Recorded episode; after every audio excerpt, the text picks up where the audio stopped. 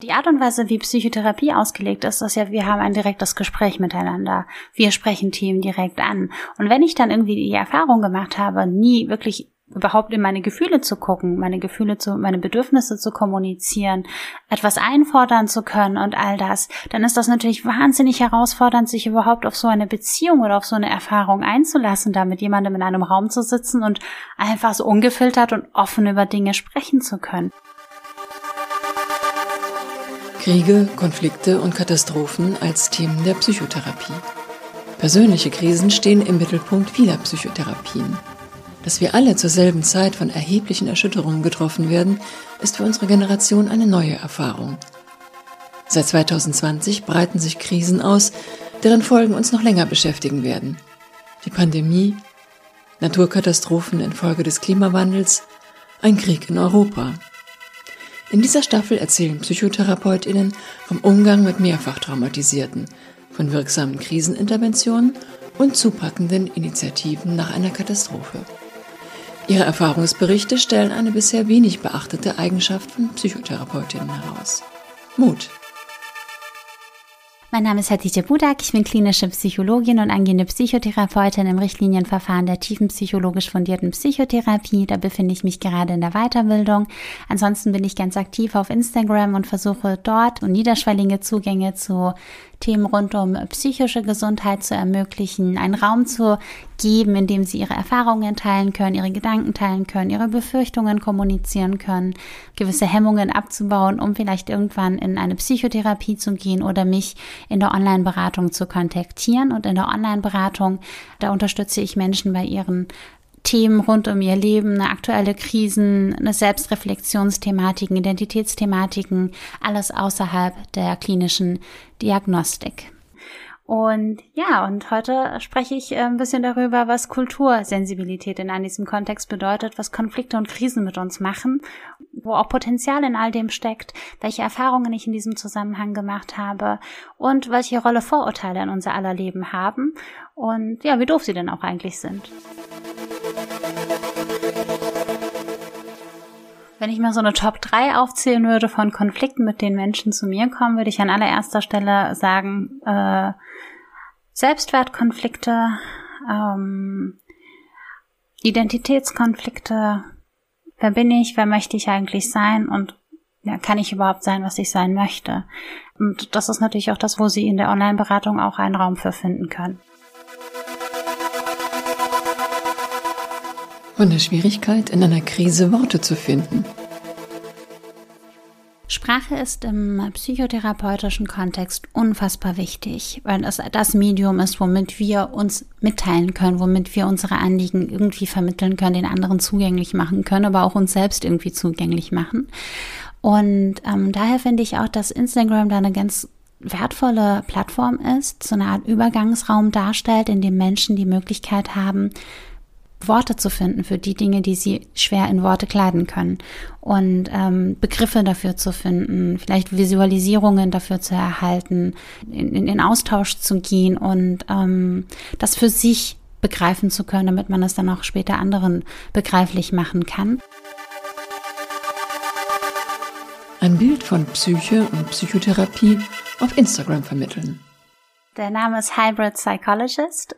Also mein Kanal ähm, hat auch so ein bisschen den Hintergrund, dass ich mich selber als eine Hybrididentität wahrnehme. Das heißt, ich bin beides. Ich habe einen türkischen Migrationshintergrund, werde auch muslimisch gelesen, ähm, bin aber auch ne, mindestens genauso deutsch. Und ich finde, das ist so eine wertvolle Erkenntnis für mich gewesen, dass ich mich gar nicht entscheiden muss, dass ich da nur so, ja, dass das so ein ja, fluider Prozess ist, dass ich beides sein kann. Und es ändert sich manchmal nach Kontext und nach Gefühlslage.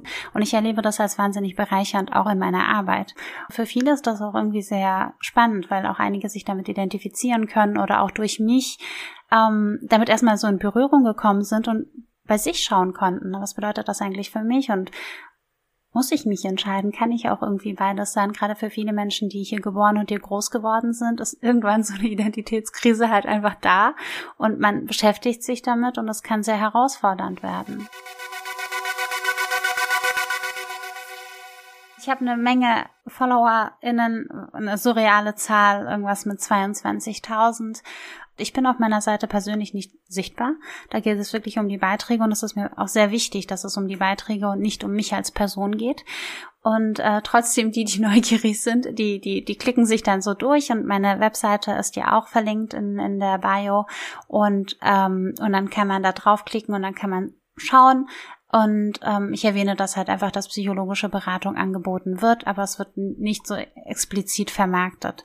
Und ja, dann steht da auch gegen Ende, dass wenn man wenn man es mal ausprobieren möchte, ganz unverbindlich mal jemanden kennenlernen möchte, also mich kennenlernen möchte, ähm, seinem Thema Raum geben möchte auf virtueller Basis, dass man sich dann warmen Tee holen kann oder einen Kaffee. Ich bin ja eher die Kaffeetrinkerin, leidenschaftlich äh, und äh, ja, dass man einfach mal so niederschwellig da einsteigen kann.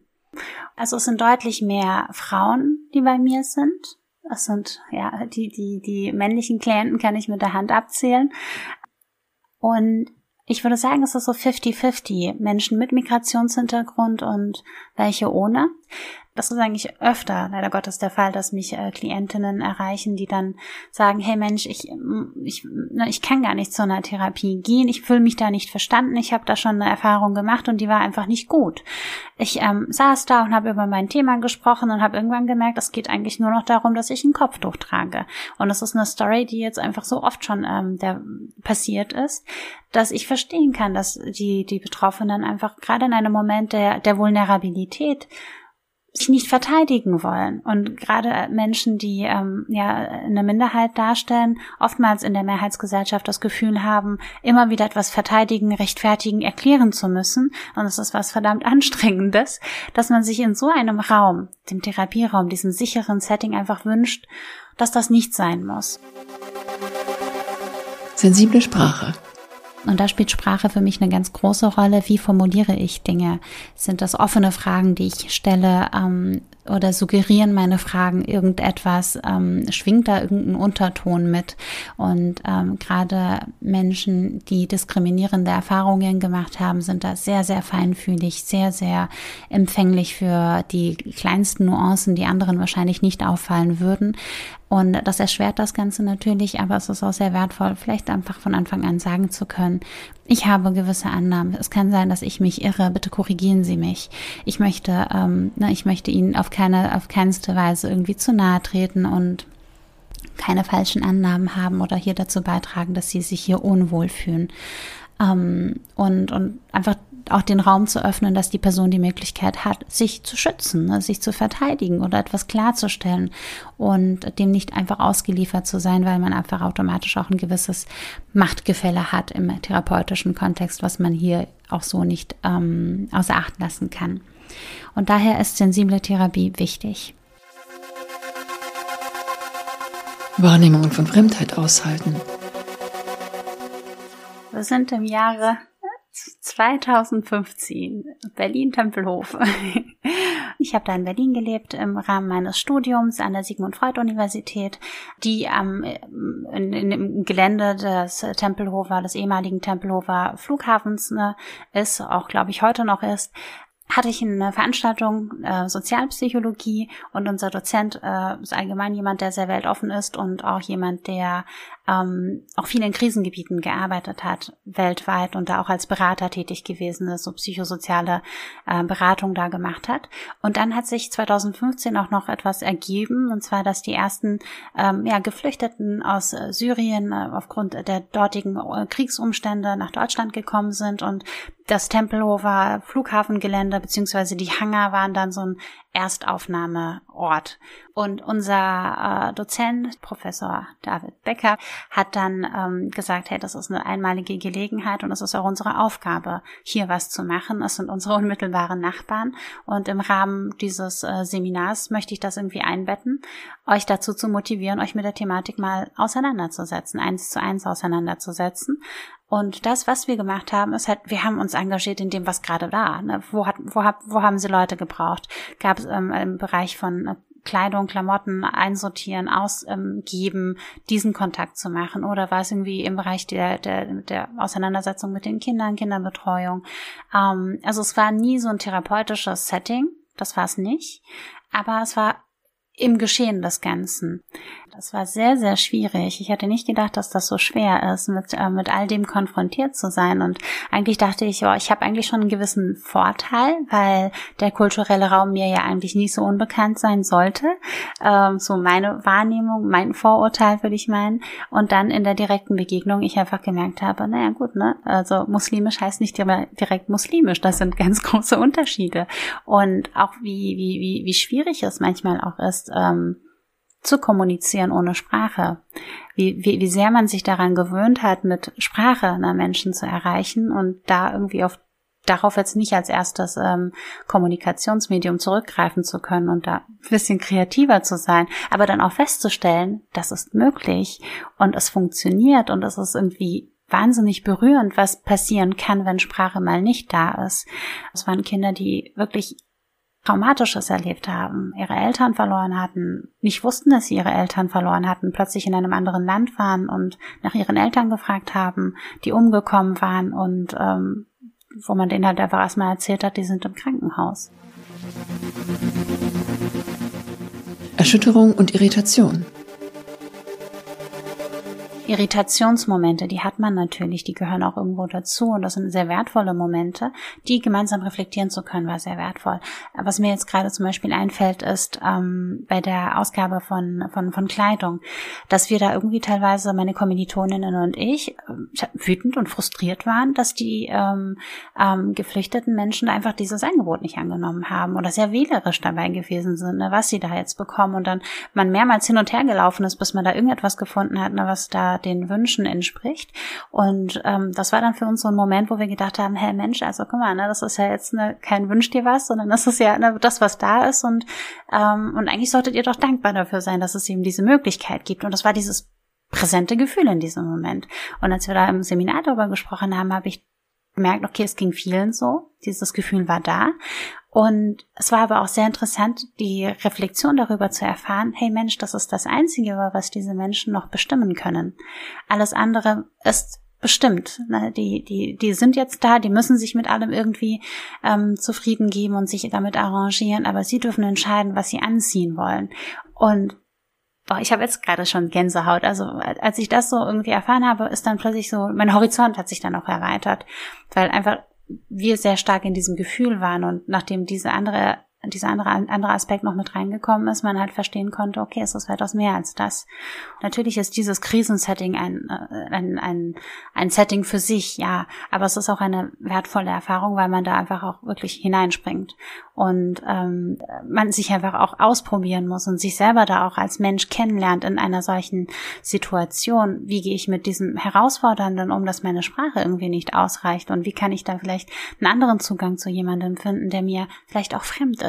Ne? Wie gehe ich mit Fremdheit im Allgemeinen um? Weil Fremdheit ist, glaube ich, gerade so ein sehr, sehr zentrales Gefühl, was sehr schwer auszuhalten ist und im, im Therapeutischen auch wahnsinnig belastend sein kann, wenn ich da mit jemandem in einem Raum sitze und wir durch dieses Gefühl von Fremdheit, was auf beiden Seiten bestehen kann, ähm, immer wieder Missverständnisse dadurch entstehen, immer wieder Erwartungs äh, Erwartungen, die enttäuscht werden, entstehen und das irgendwann zu Kontaktabbruch führen kann, weil die Therapie so nicht funktioniert.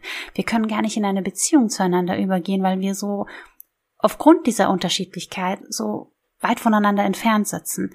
Und, ähm, und wie schaffe ich es, Nähe zu jemandem zu finden? Wie finde ich Zugang? Und das finde ich war eine wertvolle Erfahrung für mich persönlich, zu gucken, welche Möglichkeiten von Zugängen gibt es und dass ich mich auch mal außerhalb dessen mit diesem Thema auseinandergesetzt habe, ne? kulturelle Hintergründe, was sind da die Unterschiede? Wie lebt man zum Beispiel in, in Syrien? Wie ist das in der Ukraine?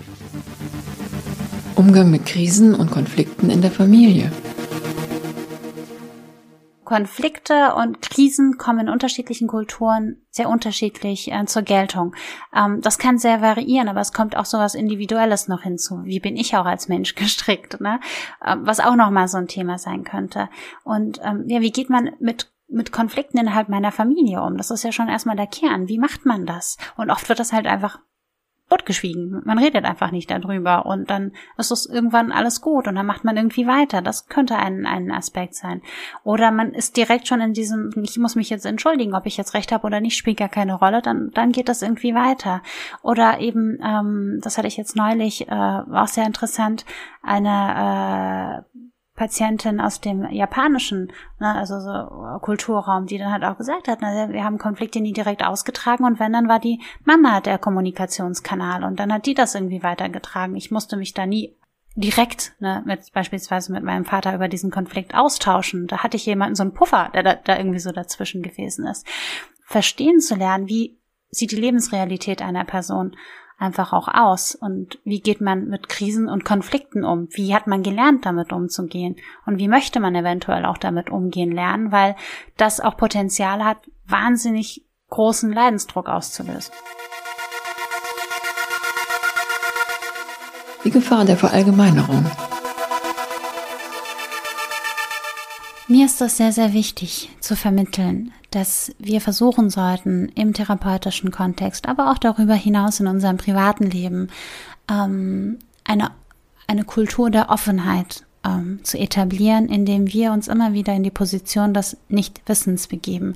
Es kann sein, dass wir gewisse Dinge wissen, uns irgendwie belesen haben über Kulturen, über gewisse Thematiken. Das ist ja auch wichtig und auch ähm, Teil, Teil des Lebens, dass wir das tun. Aber uns in der Begegnung mit jedem Individuum in eine Haltung des Nichtwissens begeben zu können und all das, was wir wissen, hinten anstellen zu können oder immer im Kontakt auf den Prüfstand zu stellen und in unserer Haltung offen zu bleiben und nichts zu suggerieren und auch unser Gegenüber nicht auf Teufel komm raus in irgendwelche Schubladen reinzupacken. Diversität im Psychologiestudium. Ich hatte da während meiner Studienzeit kaum Menschen mit, mit Migrationshintergrund, die mit mir studiert haben. Und vielleicht eine Person oder zwei Personen, die, eine Person, die äh, einen, einen, ja, die auch ein Kopftuch getragen hat im Bachelor. Und danach sowohl im Master als auch jetzt in der Weiterbildung niemanden. Also es ist schon äh, nicht sehr divers, aber es hat auch viel damit zu tun, dass ich eben halt auch die psychodynamische Weiterbildung mache. Die meisten sind dann doch eher verhaltenstherapeutisch orientiert. Da, da ist es, da ist, glaube ich, ein bisschen mehr los als bei uns. Das Gewicht der kulturellen Identität. Ich finde, es ist wichtig, ähm, eine Balance zu finden, nicht in so eine Kulturalisierung zu gehen, also so eine Überbetonung der Kultur, aber auch in, nicht in eine Verleugnung dessen, dass es eine Kultur gibt, die einfach da ist. Und da irgendwie zu schaffen, wie ne, beides sein zu dürfen, ohne dass ich zu sehr den Fokus darauf richte, oh, ne, das ist eine andere Kultur und ich muss da jetzt ein bisschen schonen und überfürsorglich vielleicht auch sein, ähm, weil ich nicht vielleicht genug weiß oder wie auch immer, aber auch gar nicht dieses, nur das gibt's nicht, weil es ist da und es gehört zu der Person ebenso dazu. Und das ist, glaube ich, eine Kompetenz, die man erlernen muss und ich würde auch nicht behaupten, dass ich sie hundertprozentig beherrsche. Ich bin da immer noch im Probieren und im Versuchen und das, was bei, bei Patientin 1 geklappt hat, muss bei Patientin 2 nicht so klappen und sich da wirklich auf den Menschen einzulassen und den kulturellen Aspekt als eine eine von vielen Facetten wahrnehmen zu können. Wie gehe ich mit anderen, mit, mit, mit einer anderen Eigenschaft dieser Person um? Genauso kann ich auch mit der Kultur, mit diesem Kulturaspekt umgehen.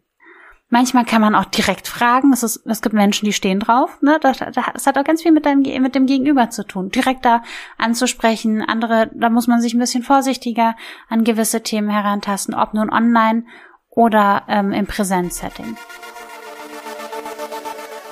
Das war ein Podcast der Deutschen Psychotherapeutenvereinigung, realisiert von Christiane Zwick, Stories und Impulse. Die nächste Folge hören Sie auf der Seite der DPTV. Sie können sie auch auf Spotify und Apple Podcasts abonnieren. Wenn Ihnen der Podcast gefällt, empfehlen Sie ihn gerne weiter. Wir freuen uns auch über gute Bewertungen und Anregungen. Sagen Sie uns, welches Thema Sie interessiert. Die Mailadresse lautet podcast.dptv.de.